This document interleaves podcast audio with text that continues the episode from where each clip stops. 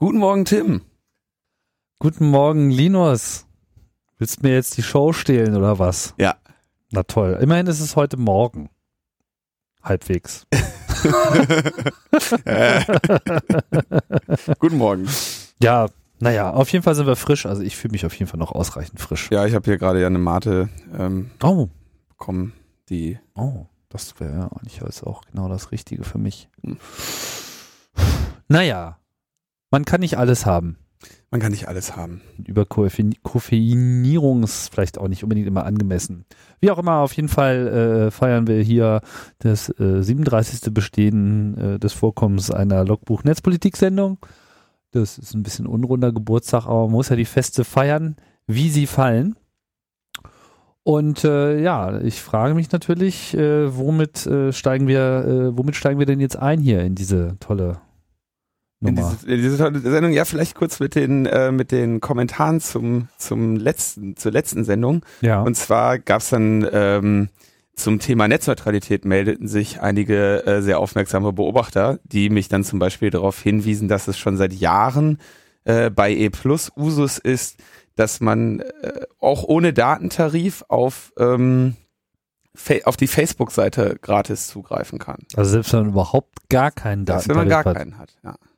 Ah. Ähm, also nur auf Facebook und irgendwie auch nur über eine bestimmte Domain, 0.facebook.com. Ähm, Aha, Zero sozusagen. Zero Ja. Facebook, ja, und dann kommst, kommst du für Umme ähm, auf Facebook. Guck an. Ähm, das ist nicht, also das wäre ja quasi so eines dieser großen Schreckensszenarien, die der Grund, warum das glaube, da wurde ich gefragt, war das nicht schon der Dammbruch? Ja, in gewisser Form natürlich schon so ein bisschen.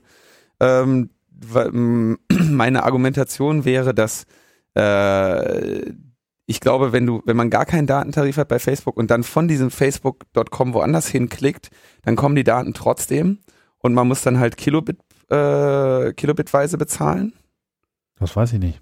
äh, Kilobyteweise oder wie die abrechnen, würde ich jetzt von ausgehen. Und ist halt so ein Anfix-Angebot.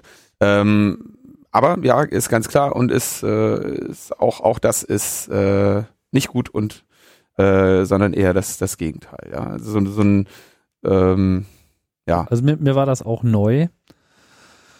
Aber naja, also solche äh, Deals werden gemacht und bisher gibt es da so richtig kein Mittel dagegen. Genau. Und dann gab es eine Veranstaltung in vor ein paar Tagen. Äh, wo war sie denn? Ähm, scheiße, der Link ist falsch.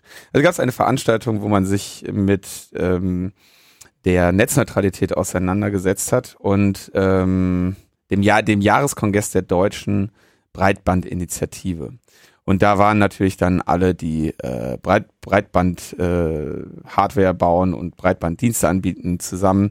Und da wurde ein äh, wurde dann natürlich über diese Netzneutralität gesprochen. Breitbandinitiative? Ja, Breitbandinitiative ist so ein Verband. Aha, noch nie gehört.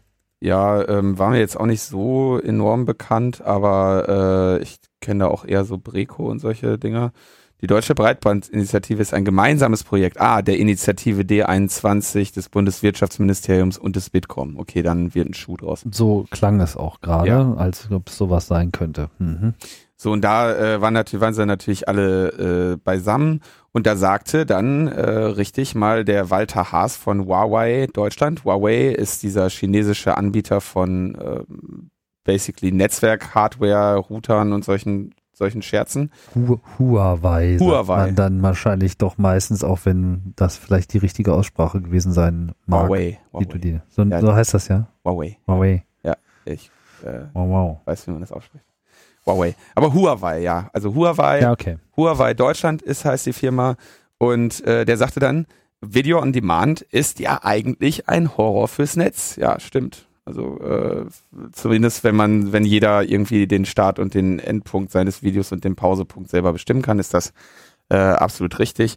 Und ähm, er sagt, dass äh, er eigentlich, oder eigentlich waren sich da alle einig, dass sie, wenn es so weitergehen sollte, dass alle jetzt irgendwie da ihren Schrott ins Internet reinpumpen, wir uns über andere Bezahlmodelle ähm, Gedanken machen müssen.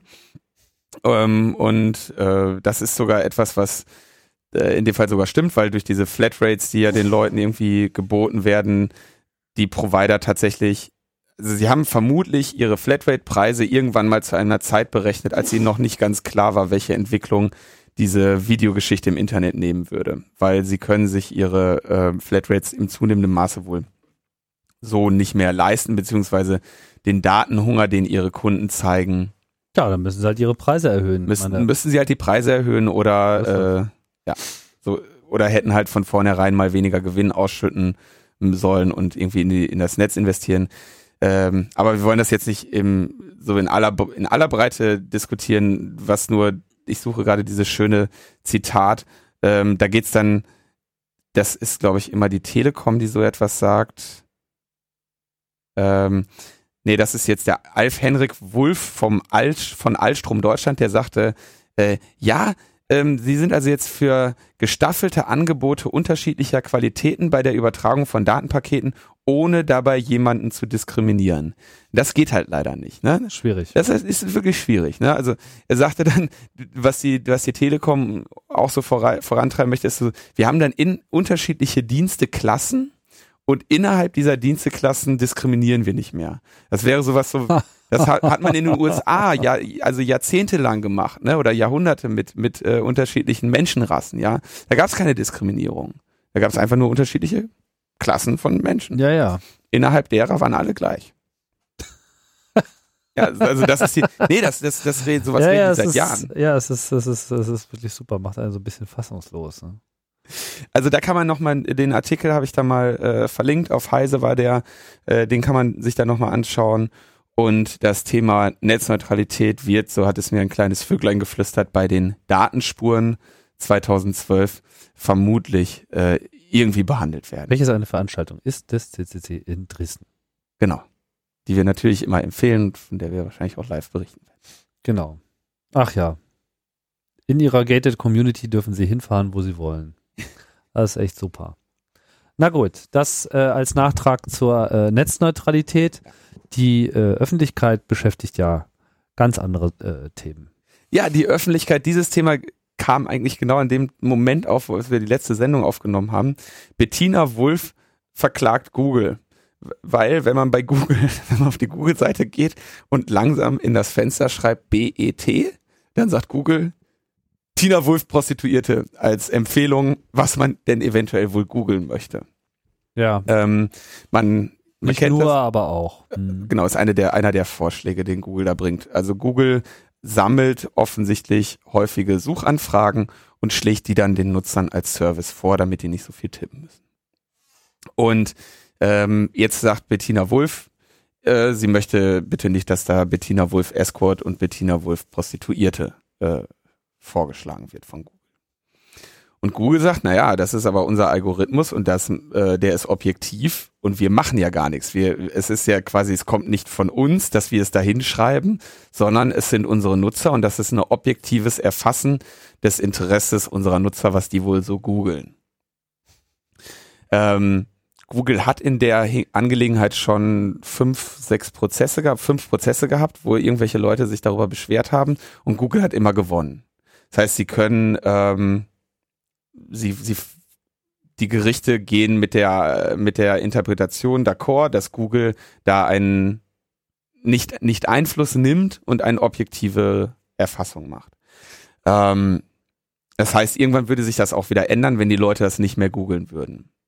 Ähm, jetzt kann man aber, das, das ist eine sehr interessante, ähm, sehr interessante Beobachtung, wenn ich etwas google, wenn ich da etwas reinschreibe und da kommt das Wort Penis drin vor oder Butt oder sowas oder Vagina, dann hört Google auf mit dem Vervollständigen.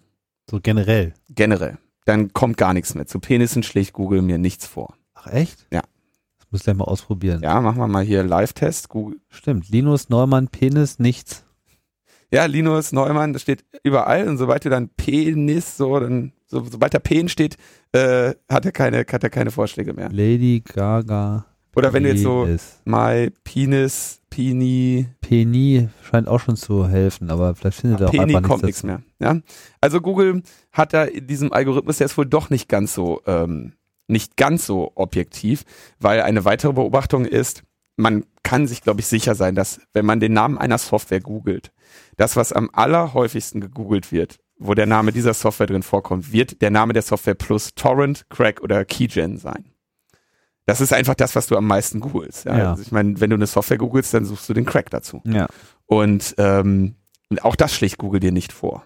Wobei, also wirklich hundertprozentig davon auszugehen ist, dass niemand Microsoft Word googelt oder so, weil er, äh, also da googeln halt Microsoft Word Serial und nicht Microsoft Word äh, äh, Produktbroschüre. Ne?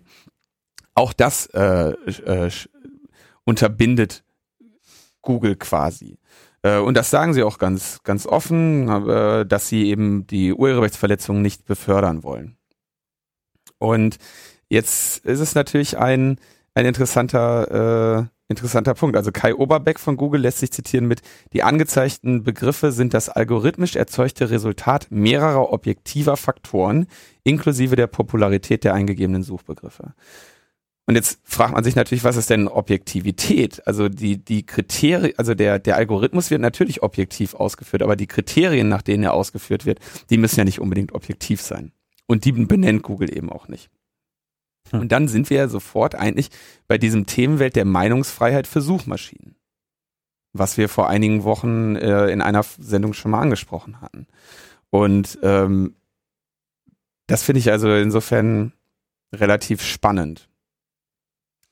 Ja, also ähm, Also ich bin da auch sehr, sehr ge- gespannt, auf welcher Basis das überhaupt bewertet äh, äh, äh, wird, weil ich meine, dass Google Einfluss nimmt auf die angezeigten Ergebnisse, ist ja total klar. Jetzt nicht nur wegen der von dir genannten Beispiele, sondern halt auch so diese Google Plus Bevorzugung, die vor einiger Zeit genau. da äh, Welle gemacht hat. Also das ist ja, ähm, das ist ja nicht so, dass das einfach alles nur so wäre. Und die Frage ist, was würde man Google alles vorwerfen, wenn sie nichts rausnehmen würden?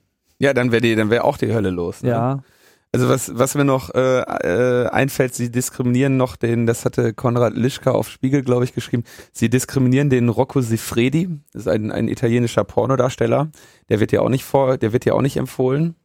Also wenn du Rocco eingibst, dann, obwohl das so der Typ ist, der wahrscheinlich von allen Roccos am meisten im Internet ist. Pornodarsteller halt, ne? Aber äh, äh, auch den, auch den schlagen sie dir nicht vor. Und sie haben ja diese, sie haben ja regelmäßige Updates ihres Suchalgorithmuses gegen äh, so SEO-Manipulationen. Das heißt, da, da gehen sie auch quasi gezielt, greifen sie ein und ändern ihren Algorithmus. Also man kann da wirklich von Objektivität nicht wirklich sprechen, denke ich. Oder also wenn dann nur sehr, sehr eingeschränkt. Und wenn man nicht von Objektivität sprechen kann, dann ist man halt bei der Frage, die Frage ist, was ist, was ist dieser Algorithmus? Also, dass Ja. ein Algorithmus das anzeigt, ist mir schon klar, weil da wird ja jetzt nicht bei jeder Suchanfrage irgendwie eine Anfrage beim Management gestellt, sondern da gibt's halt den Algorithmus, nur dieser Ja. Algorithmus schließt halt auch Dinge aus. So, und er schließt es halt aus nach Relevanz und er schließt es eben auch aus nach, tja, potenziellen Seiteneffekten für Google, für Gesetzeslage, äh, pipapo. Genau, wie das juristisch zu bewerten ist, werden wir dann sehen, wenn sollte diese Angelegenheit tatsächlich ausgefochten werden. Der interessante Teil ist aber, und ich glaube, das ist der Grund, warum Google äh, sich da unbedingt gegen wehren möchte, wenn die wenn die jetzt nur einmal so einen Prozess verlieren, ne, dann können die eine neue Abteilung aufmachen, 100.000 Leute einstellen, weil alle Leute sich die ganze Zeit über Diskriminierung bei Google beschweren werden. Stell dir mal vor, du könntest dann irgendwann deine, den Google Platz eins ginge nicht mehr darum, dass du eine vernünftige Seite hast und die vernünftig optimierst, sondern du könntest dir das irgendwie erklagen. Also wie gesagt, dieses, diese, diese Frage oder dieses Konzept der Meinungsfreiheit für Suchmaschinen ist irgendwie, also es kommt halt irgendwie so dem, dem, dem Konflikt an der Stelle echt ziemlich nah. Also so eine, so eine Art, andererseits will man irgendwie so ein Kartell verhindern. Google ist aber im Prinzip schon so ein, so ein Monop- Monopolist. Also es ist eine spannende Sache, wie man, wie man das überhaupt, also wie kennzeichnet man die, die Verantwortlichkeit für diesen Algorithmus, der da stattfindet? Und was darf, wie darf man den manipulieren und wie nicht? Das ist echt spannend. Ja, gut. Können wir jetzt aber auch nicht weiter vertiefen, oder? Brauchen wir nicht. Nö. Lassen wir jetzt erstmal so offen. Also noch ganz kurz, das war so schön. Äh, bei Amazon, dieses, dieses besagte Buch der Frau Wolf, ne, weil also das Ganze Mhm. kannst du ja seit, seit, seit einem Jahr oder einem halben Jahr oder was hast du das ja bei Google. Warum hängt sie das jetzt irgendwie an die große Glocke und geht gegen Google und Günther Jauch vor? Ja, weil sie gerade ihr Buch ver, äh, verkaufen will. Ähm, und dieses Buch, wenn man da bei Amazon ähm, sich das anschaut, bei Amazon kann man Bücher taggen und es ist sehr schön, ähm, mit welchen Tags die ähm, dieses Buch natürlich äh, verbunden wurde. Ja, also da war dann natürlich auch äh, Prostituierte und so weiter bei. Die hat Amazon aber jetzt entfernt. Aber so, ich sage Nein zu diesem Buch. Ehrensucht, äh, Ehrensold und Geltungssucht und so. Schamlos Unverschämtheit. Maßlos Schnorren. ja, das sind also sind ganz schöne Tags. Also als nächstes wird sie dann wohl Amazon ähm, äh, an, anzeigen müssen oder verklagen müssen, die einzigen, die ihr Buch da verkaufen. Ja, ja ich meine, es ist natürlich sehr einfach. Ich muss zugeben, dass ich diese ganze äh, Wolf-Geschichte nicht so im Detail verfolgt habe in dieser Woche, auch weil ich sie gar nicht zur Kenntnis nehmen wollte. Hm. Also für mich ist das so, so ein, so ein, so ein Nicht-Thema irgendwie, was da jetzt ist mit ihr. Und äh, keine Ahnung, was da gelaufen ist. Ich nehme dir das irgendwie gerne ab, dass das äh, äh, ein reines Gerücht ist, wobei ich auch sagen muss, und wenn schon, ja, meine, ist ja jetzt auch nicht so schlimm, oder? Wenn man irgendwie Escort gemacht hat. Völlig uninteressant. Ist auch irgendwie völlig in Ordnung. Da äh, äh, mich, mich stört schon so ein bisschen an dieser ganzen Debatte, dass das überhaupt so als so was äh, Anrüchiges gesehen wird. Okay, ich meine, wir wissen alle, wie das funktioniert in der Öffentlichkeit und vor allem in der Politöffentlichkeit. Da ist das natürlich auf jeden Fall eine Keule. Insofern hat sie ja äh, eine Menge Mut bewiesen, das da sozusagen überhaupt so anzugehen und da einfach auch voll diesen Streisand-Effekt äh, mit einzuberechnen. Ja? Vielleicht hat sie sich auch nur gedacht, gut, äh, ich kriege das eh nicht unter den Teppich, äh, äh zumindest nochmal eine Mark mitmachen. Laut, laut Wikipedia ist sie PR-Beraterin. Ja, also so ein bisschen Einblick sollte sie da äh, schon haben. Gewarnt ist sie sicherlich worden. Ich stecke da nicht drin, aber pff, gut. Also das, mich interessiert es nicht groß. Dieser Google-Aspekt ist natürlich jetzt interessant. Was hat sie damit aufgerufen? Da werden wir sehen, was dabei rauskommt. Ich glaube, da wird nicht sehr viel bei rauskommen, aber eine gute Antwort, was das richtige TM wäre, habe ich da auch ehrlich gesagt nicht parat. Spannendes Thema deshalb. Genau, deswegen gibt es das hier bei Logbuch Netzpolitik. Genauso wie Legalize. yeah. Schaka, Schaka. Ja, ja, ja, oh Gott. Rick äh, Falkwinge.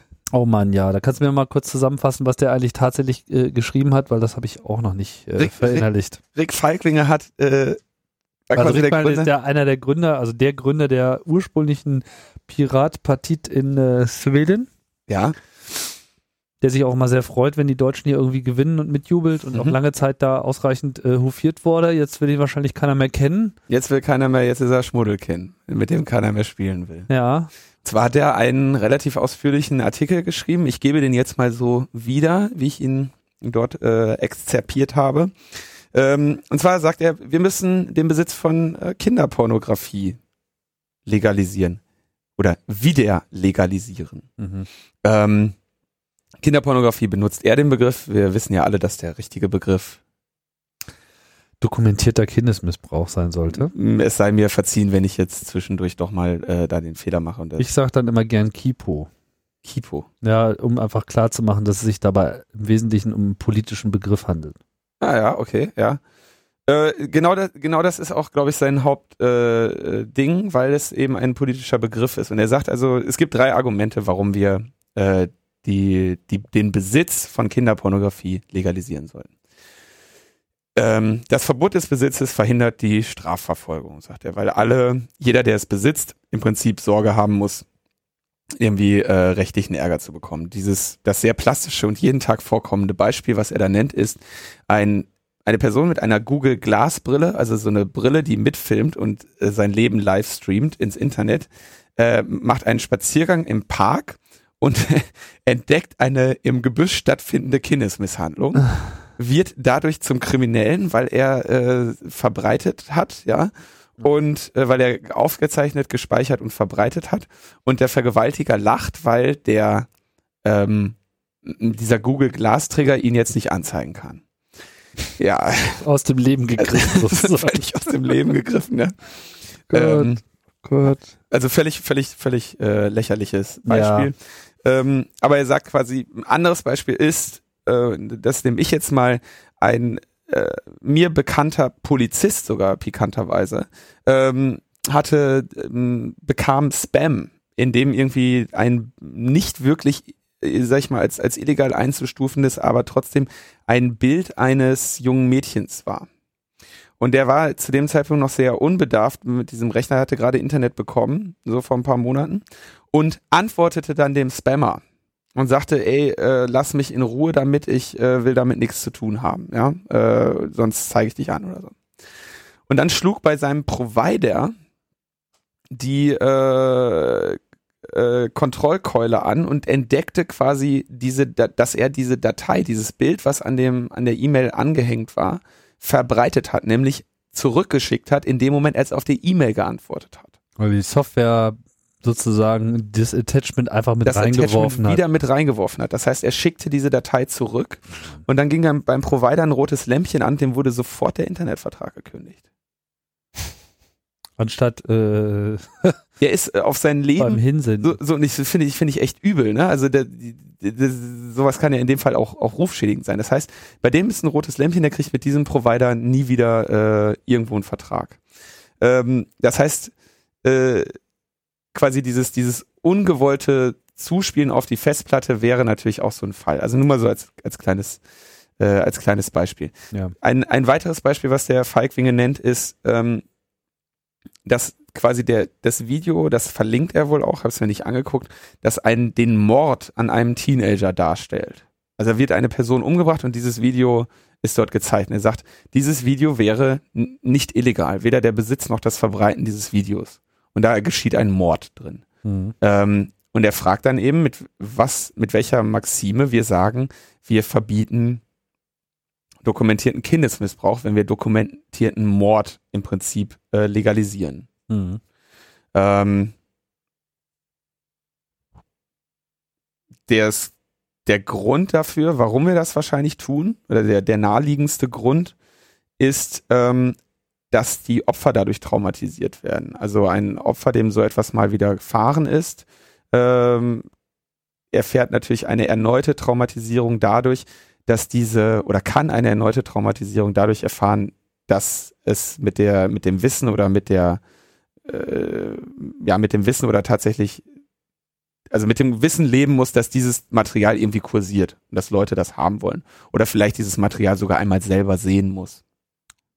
Beim Mord auch genauso ein Thema, weil Ja, da ist das Opfer halt äh, Da gibt's aber auch noch Eltern und Genau. Geschwister und also Freunde. Also war mir jetzt auch nicht bekannt, dass ich ein, wie, dass ich ein Mordvideo verbreiten kann. Ähm, naja, also, okay, das war also Argument Nummer eins. Und er sagt also, es behindert die Strafverfolgung, weil wer es, wer dieses Material hat, sich Sorgen machen muss, das äh, zur, das irgendwie zu melden oder zur Anzeige zu bringen. Nehmen wir als Beispiel Jörg Taus, der in Deutschland ja ähm, verurteilt wurde, weil er und das hat das Gericht ja sogar selber ihm damals im Urteil attestiert, dass er dieses Material ähm, augenscheinlich nicht zur Selbstbefriedigung gesammelt hat, sondern tatsächlich wohl Recherchen in diesem Milieu angestellt hat. Und dass aber das völlig egal ist, weil der Besitz strafbar ist und damit ist er jetzt ein Verurteilter. Ja. Ein Vorbestrafter. Obwohl ihm attestiert wurde, dass er das nicht aus äh, weil so ist nun mal der Paragraph. so ist nun mal der Paragraph, ja. Ähm, insofern kann man da sagen, dass äh, dieses Argument, dass es die Strafverfolgung verhindert, greift so ein bisschen. Äh, dann sagt er, das Verbot brandmarkt eine ganze Generation als äh, Kindesmisshandler ähm, und nennt dann so als das Beispiel von zwei 17-Jährigen, die sich die einvernehmlich Liebe machen und davon ein Video anfertigen. Und ähm, das wäre also nach der aktuellen Rechtsprechung ähm, Kinderpornografie weil äh, da Minderjährige drin vorkommen. Ich kann das jetzt nicht beurteilen. Er, hat, er stellt diese Behauptung so auf und äh, wohnt ja auch in Schweden. Bezieht sich aber im Wesentlichen alles auf Schweden, oder? Ja. Okay. Ähm, und dann ähm, s- w- sagt er also diese d- das, dahinter stünden, stünden irgendwelche äh, äh, fundamentalistischen Christen, die Kindern den Sex verbieten wollen und Mhm. deswegen hoffen, deswegen glücklich sind, dass es irgendwie so hohe, dass jeder Sex von Jugendlichen irgendwie unter Kinderpornografie fallen würde und deswegen nicht verbreitet werden darf. Und also relativ krude Theorie auch. ähm, Ja, und dann kommt er sozusagen überhaupt erstmal auf das, was er eigentlich sagen will, dass ihm dieser Verbot auch deshalb nicht passt, weil es ja irgendwie auch der Content-Industrie in die Hände äh, spielt. Genau, und da sagt er, der, das ist das dritte Argument, der Kampf um die Meinungsfreiheit wird in der Schlacht um Kinderpornografie entschieden. Und da hat er wahrscheinlich recht mit diesem Argument.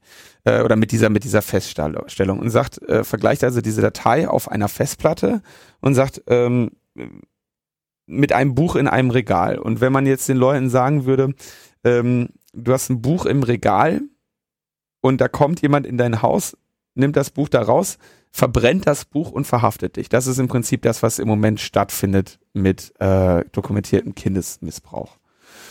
Und ähm, dass das eben der Grund ist, warum ja, da gibt's dieses, dieses unglaublich oft äh, äh, hervorgeholte Zitat eines Lobbyisten der Content-Industrie, der sagt, sie lieben äh, dokumentierten Kindesmissbrauch, weil das das, äh, weil das die ähm, in der Bevölkerung die Möglichkeit ist, Verständnis für Zensurmaßnahmen und äh, Traffic-Überwachung herzustellen. Das hat er irgendwo hinter verschlossener Tür mal dummerweise zugegeben.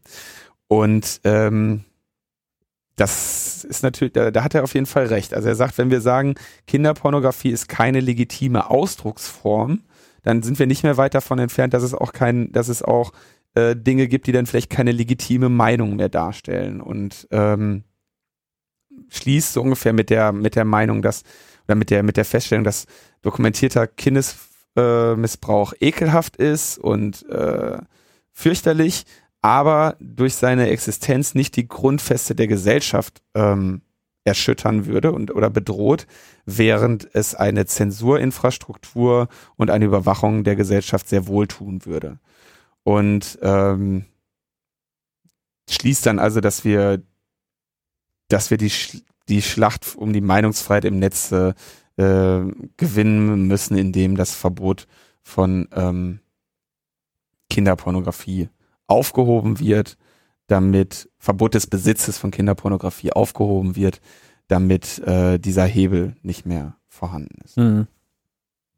An der Stelle erlaubt mir äh, einen Querverweis ähm, auf eine CAE-Sendung, äh, die ich gemacht habe im Mai 2009, also so in der Hitze der Zensursolar-Geschichte, mhm. äh, heißt auch so Kampf gegen Zensursolar, wo ich mich mit Scusi unterhalten habe. Ja.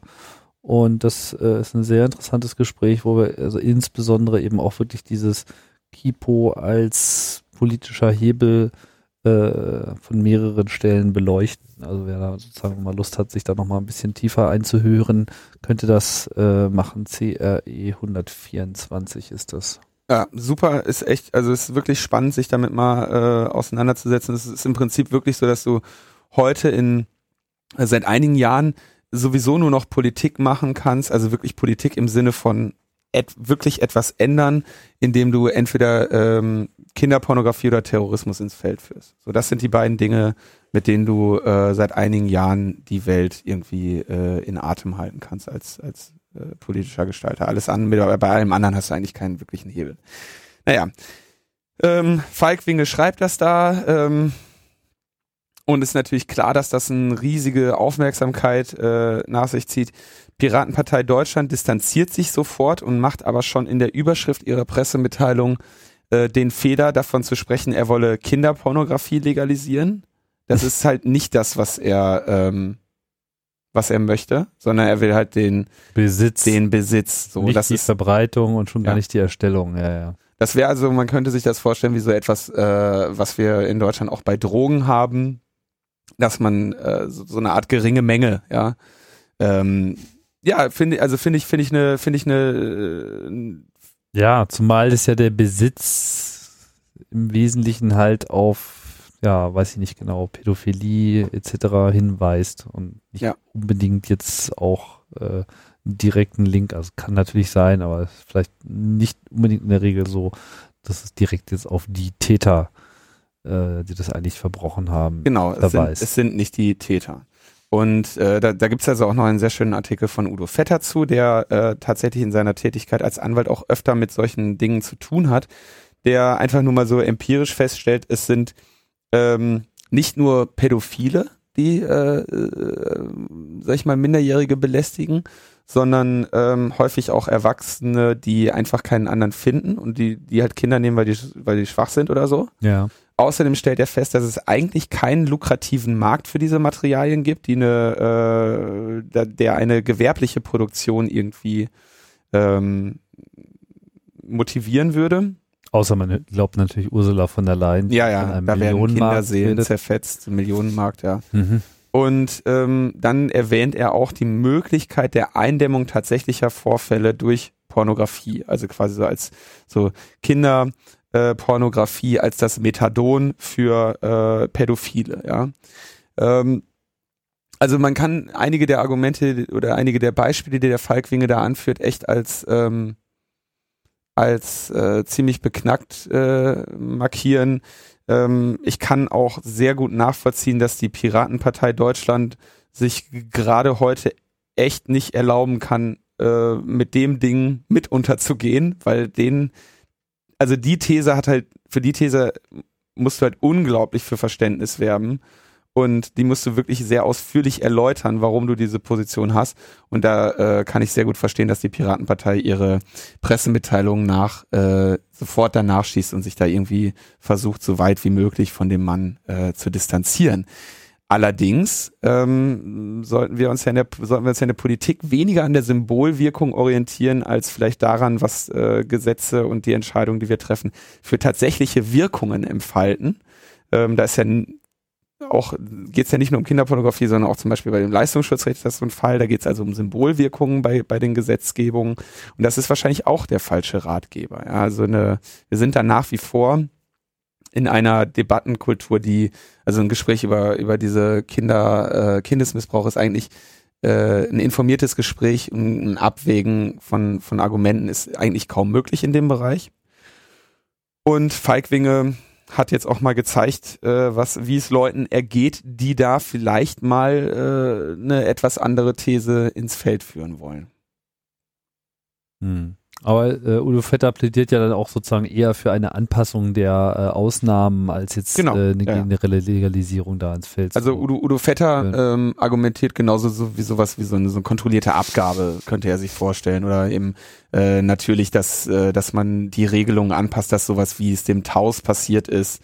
Ähm, oder wenn ich dann halt heute Abend noch mal einen Spaziergang im Park mache mit meiner Google-Brille, ähm, dass ich dann da nicht irgendwie im Knast landen kann, wenn ich Hm. da auf, also Ob sich der Bundestag durchringen kann, nachträglich Taus äh, wieder rehabilitieren. zu die- rehabilitieren, glaube ich ja nicht so richtig, aber äh, wer weiß. Ja, also die, die Idee, das Thema mal so aufzugreifen, ist sicherlich nicht verkehrt und man kann das, kann da auf jeden Fall mal drüber sprechen. Es ist auf jeden Fall, der Befund steht auf jeden Fall, dass dass das im Moment und deswegen dagegen wehrt sich auch gerade dieser Mogis e.V. Äh, entschieden, der die Missgrau Missbrauchsopfer gegen Internetsperren, dass im Prinzip mit dem Leid dieser Person, ohne überhaupt mit ihnen zu reden, seit vielen Jahren Politik gemacht wird. Und zwar mit relativ unlauteren und relativ populistischen Methoden. Und das ist unabhängig davon, wie jetzt vielleicht eine zukünftige wünschenswerte Gesetzeslage aussieht, auf jeden Fall auch ein Missstand, den wir da beobachten. Gut. Cool, ich habe es geschafft, das Thema zu behandeln, ohne meine eigene Meinung dazu zu sagen. Bei den Shitstorm gebe ich mir nämlich nicht. Gut, kommen wir äh, auf andere Themen, wo man äh, einfacher draufhauen kann. Na, wir kommen, wir kommen, wir sind ja eigentlich sogar thematisch noch sehr nah dran. Ähm, wir, wir hatten die Internetsperren ähm, in Deutschland sollten ja genau zur, äh, zum äh, Kindesmissbrauch äh, greifen. Und ähm, wir bleiben bei, bei der Netzkontrolle, denn die US-Provider haben schon 2011 angekündigt, dass sie auch ein Warnhinweismodell haben wollen. Und zwar im, äh, im Bereich des Urheberrechts. Das, äh, wir haben das ja in mehreren Sendungen schon behandelt. Der Warnhinweis wird einem erteilt in, bei einem Verstoß gegen das, gegen das Urheberrecht, kommt dann irgendwie ein, eine Warnung. Ja? Äh, entweder direkt am Bildschirm oder, Bildschirm oder mit einem Brief oder so. So richtig sind sich die US-Leute da auch nicht ganz klar. Be normalerweise heißt so ein Verfahren Three Strikes, weil in Frankreich die äh, die Planung ist, dass man, oder die, die, die aktuelle Gesetzeslage, glaube ich, immer noch ist, dass man mit dem dritten Strike dann eine Sanktion erfährt, äh, welche im Zweifelsfall darin besteht, dass einem das Internet mal abgedreht wird. Oder dass es in seiner Geschwindigkeit gedrosselt wird. Mhm. Ähm, also irgendeine, irgendeine Sanktion soll einem irgendwie, äh, soll einem widerfahren, wenn man zu oft zeigt, dass man irgendwie äh, mit dem, das Internet nicht so nutzt, wie äh, andere Personen das vorsehen, dass man es nutzt. Und jetzt haben die USA äh, im Rahmen der, wie heißt die Gruppe, dem, des Centers, das Center for Copyright Information, das hat sich also schon vor einiger Zeit mit den großen Providern, die haben sich irgendwie zusammengetan und haben gesagt, so jetzt machen wir mal hier äh, Warnhinweismodell. Und die haben jetzt angekündigt, sie wollen das also noch in diesem Jahr ähm, tatsächlich dann ein, äh, also an den, an den Start bringen. Und bei, sie wollen aber ein Six Strikes Modell, keine Ahnung, warum sie jetzt von drei auf sechs gegangen sind.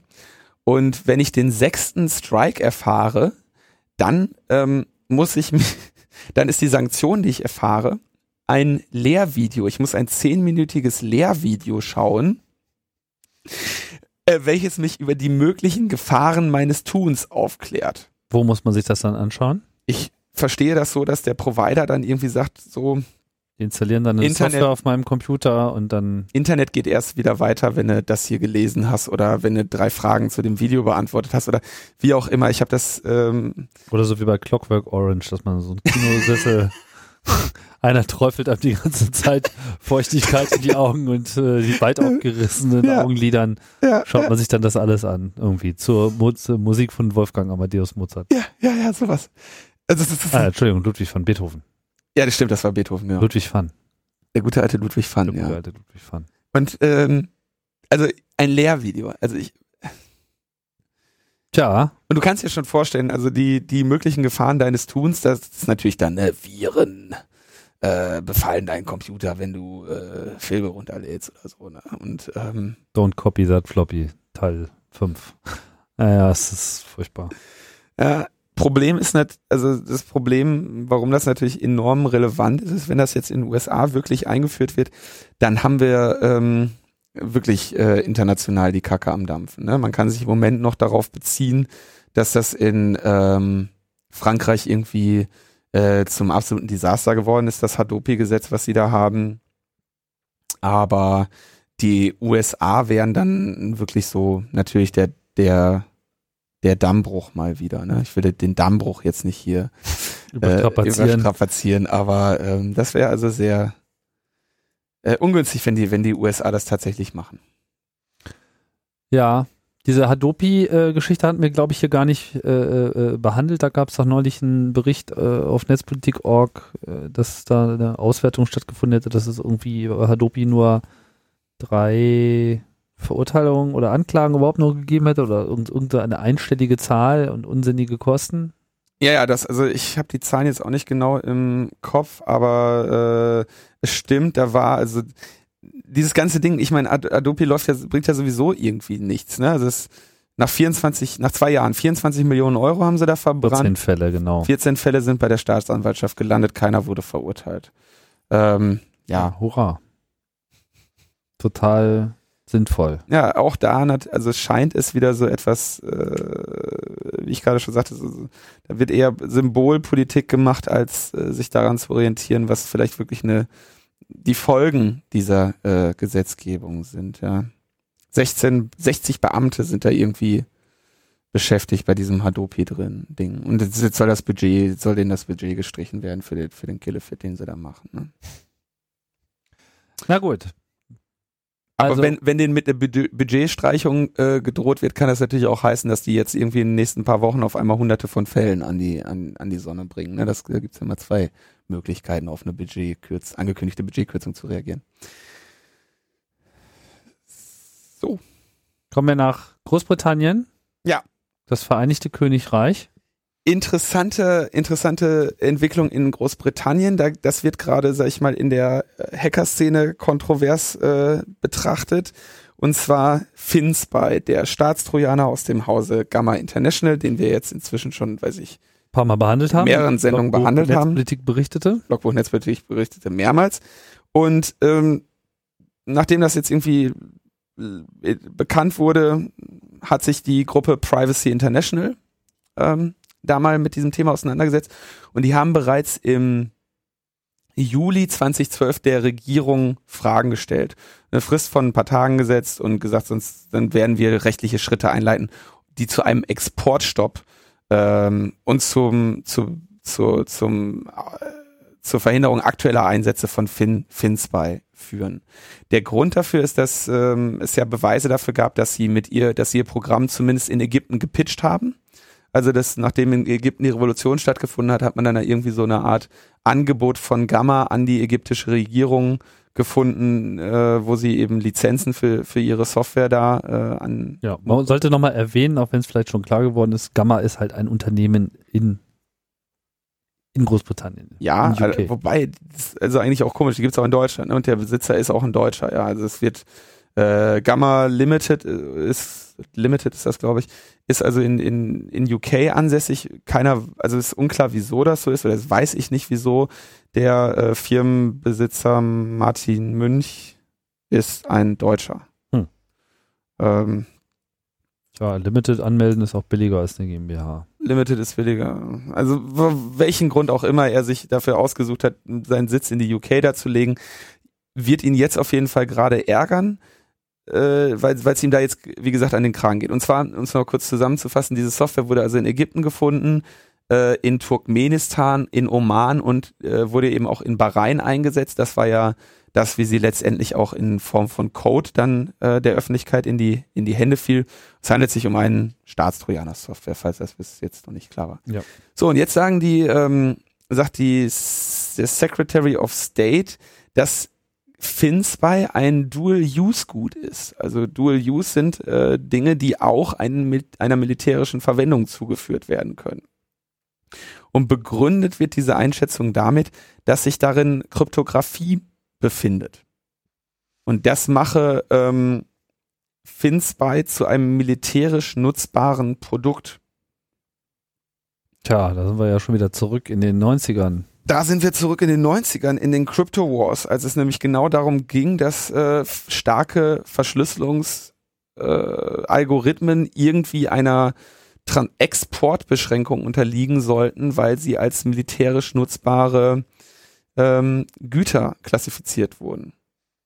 Ich ja. erinnere mich da, das war, da war ich noch so jung, dass ich diesen äh, komplexen Zusammenhang nicht so ganz verstanden habe. Ich weiß nur, dass ich bei Linux immer nur den ich glaube, den 128-Bit verschlüsselnden Netscape runterladen konnte, aber nicht den 256-Bit verschlüsselnden. Genau, es gab da so eine erste Freigabe. Also ursprünglich war es halt so, dass so generell äh, Verschlüsselungsalgorithmen äh, äh als Exportwaffe äh, gedeutet wurden, ja, also weil das ist ja irgendwie evil und so das darf ja aus den USA nicht heraus exportiert werden. Das ist dann natürlich dann mit dem Aufkommen des Internets und von Datennetzen so absurd gewesen, ja, also Bits daran zu hindern, irgendwie das Land zu verlassen. Und äh, das gipfelte übrigens in dieser netten äh, Anekdote, die mir auch gleich wieder Gelegenheit gibt, noch einen weiteren CRE äh, zu pluggen, ähm, dass ja dann diesen Algorithmus irgendwie ausgedruckt haben, den Source Code, also die Software durfte nicht exportiert werden, ne? also nicht die Daten. Ne?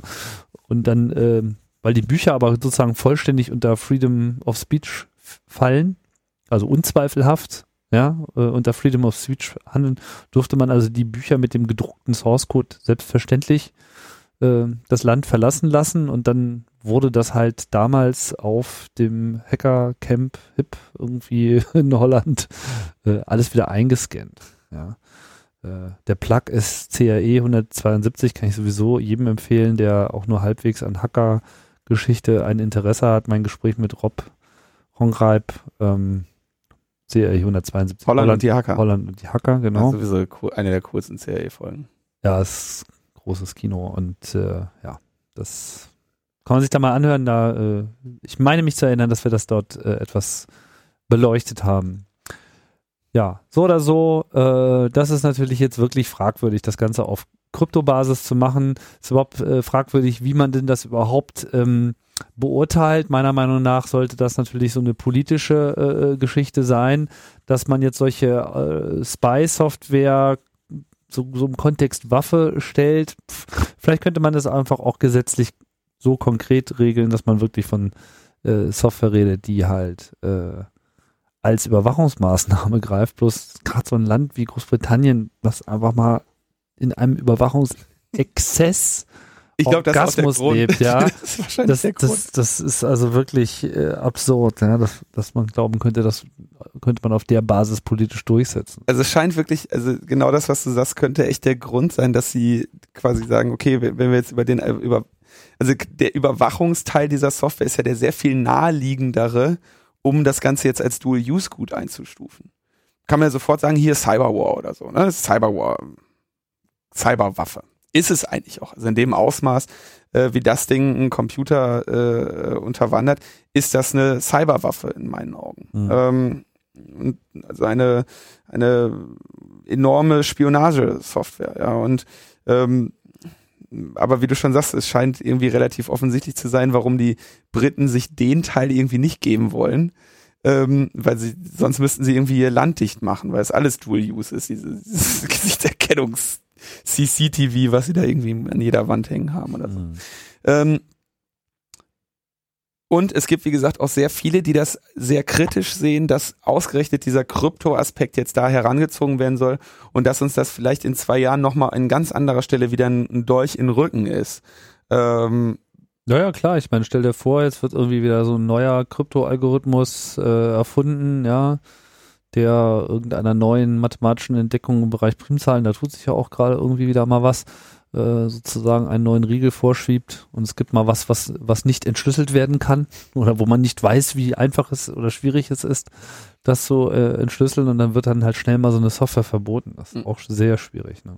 Also es gibt ja auch heute schon, äh, glaube ich, ganz, ganz brauchbare Verschlüsselungsmöglichkeiten. Aber äh, ja, also den, die Crypto-Wars wollen wir irgendwie nicht wieder haben. Und das, der, deswegen ist auch gerade der, äh, der Vorstoß von Privacy International äh, wirklich relativ kontrovers diskutiert. Was ist aber, was, wenn man mal die positive Seite sehen würde, wenn die Briten das jetzt machen, dann muss Gamma sich eine Genehmigung holen, wenn sie den Schrott außerhalb der USA, äh, der EU verkaufen wollen. Das heißt, wir haben in Deutschland leider keinen Schutz davor, aber es würde also als konkrete Folge haben, dass sie äh, ohne, öffn ohne Genehmigung nicht mehr in irgendwie nicht demokratische Länder exportieren können. Zumindest nicht von den UK aus, ne? Nicht ich meine, von wir UK, können ja auch schnell dann noch Die haben dann wahrscheinlich relativ schnell ihre Niederlassung in Malaysia. Habe ich eh nie ganz verstanden, warum die nicht irgendwie. Äh, Ja, bisher ging's noch, ne? bisher lief das irgendwie. Ja. Ja. Tja, ja. Naja.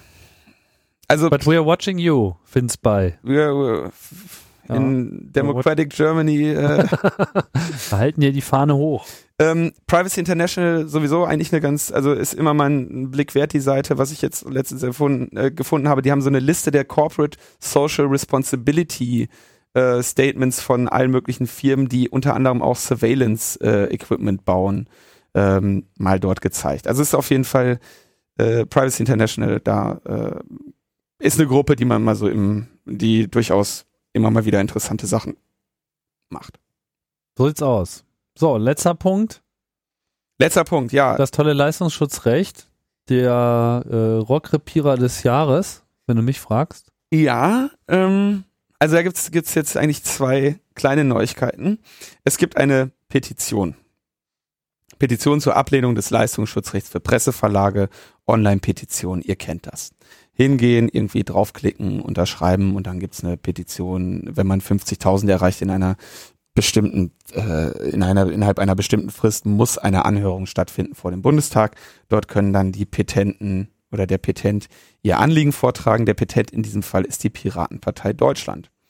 Ähm, da gab es einige Kritik, ähm, dass diese Petition aus einem, auf, quasi auch von einer Partei initiiert wurde.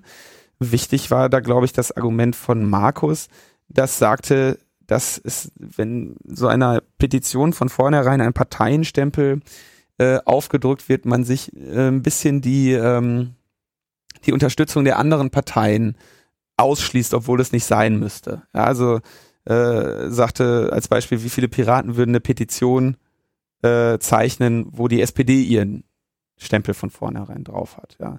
Also da gab es einen strategischen kleinen äh, Kritikpunkt. Und eine andere Beobachtung, die ich gemacht habe, war, dass am 12. Oktober wohl ein Aktionstag stattfinden soll ähm, gegen das Leistungsschutzrecht. Und das war mir gar nicht so bekannt. Und wer mir das mitgeteilt hat, war äh, eine E-Mail von Google, die international verschickt wurde, mhm. äh, in der es dann äh, so hieß, ja, sie wurde also auch an, an was heißt von Google? Von welchem Teil von Google? Ja, warte, ich sag dir, ich öffne gerade das E-Mail-Programm und sage dir, wer sie verschickt hat. Und zwar war das der Derek, Derek, Derek, ich dachte, Derek der Slater. macht schon lange nicht mehr. Ach so. Derek Slater. Und der ist ähm, Policy Manager bei Google. Ja. Und er schrieb also auch an, an Gruppen, ähm, englischsprachige europäische Gruppen und so und sagte, ey, schau mal, ähm, ich wollte euch nur mal darauf aufmerksam machen, dass es hier im, im Oktober there's there's talk in Germany of a day of action on October 12th uh, and it will be great if you can drive your members towards it as well. Also der macht quasi weist ähm, weist schon mal darauf hin. Weist Organisationen, in dem Fall außerhalb Deutschlands, in Europa darauf hin, dass es da einen Aktionstag geben wird. Und er weiß von diesem Aktionstag, bevor die Gruppen, die deutschen netzpolitischen Gruppierungen überhaupt davon wissen. Was dann dazu führt, dass deutsche netzpolitische Gruppierungen dann E-Mails erhalten von ihren europäischen Freunden, die sagen, ey, ich sehe, dass ihr da das unterstützt und ähm, falls ihr da Unterstützung braucht, warum meldet sich der Google-Fuzzi bei uns und nicht ihr? ja, Google weiß halt alles und wir wissen nur manches. Ne? Google so weiß das, das weiß halt, es ne? offensichtlich schon vorher, ja. Und Google wirbt also aus offizieller Position im europäischen Ausland, zumindest, also zumindest im europäischen Ausland, äh, für die Bewegung gegen das Leistungsschutzrecht. Ja, also dass die Piratenpartei dahinter steht, ist sicherlich problematisch, zumal man davon ausgehen darf, dass äh, sie dann am Schluss, wenn dann diese Petition irgendeine äh, Wasserstandsmarke überschreitet, dann auch entsprechend äh, pathetisch äh, daherjubeln wird. Also ich muss sagen, die, die Presse, der Pressemitteilungs-Outlet-Teil äh, der Piratenpartei und auch dieser Twitter-Account im Übrigen, ja, das ist also wirklich das merkwürdigste an diesem ganzen Unternehmen überhaupt. Also diesen Twitter-Account, der ist sowieso out of control. Folgst du dem? Ich glaube. Hm. Ich kriege ihn zumindest regelmäßig vor die Nase. Ich weiß gerade nicht, ob er mir einfach nur die Timeline retweetet wird oder äh, nee, kann schon sein, dass ich mir das irgendwie mal ähm, anschaue. Ich meine, man muss sich das ja mal, man muss sich das ja mal geben. Aber äh, ja, das ist äh, hektisch. Ne? Na gut, das ist ein anderes Thema. So, sind wir durch? Ja, ich wollte noch ganz kurz einen, einen Hinweis äh, geben an dieser Stelle also was, was wir ja da beobachten, dass also Google jetzt hier für die Bewegung gegen das Leistungsschutzrecht äh, ein bisschen äh, die Trommel rührt, ist, äh, das nennt man eben Astroturfing. Ne? Also eine Firma verlagert ihren Lobbyismus in den, in den Aktivismus. Ähm, kann man jetzt, kann man zu stehen, wie man möchte. Sicherlich ist der Kampf gegen das Leistungsschutzrecht in unser aller Interesse und aber natürlich auch insbesondere im Interesse von. Ja gut, ich meine, dann würde es Google. ja bedeuten, dass das sozusagen äh, von Google initiiert ist. Würdest du das äh, jetzt unterstellen ich sage, wollen? Ich, nein, ich sage nicht, dass es von Google initiiert ist. Ich sage nur, dass Google selbstverständlich diesen Kampf äh, unterstützt mit Mitteln, die Google hat. Und die Mittel, die Google hat, sind natürlich auch Geld. Ja gut. Ist auch, ist auch gar kein Problem. Also es ist, ist überhaupt gar keine. Ja gut, aber AstroTurfing bezeichnet ja, wenn sozusagen die Leute, die tatsächlich dort diejenigen sind, die diese Klage anführen, bezahlt sind und nur so ja. tun, als wären sie Aktivisten.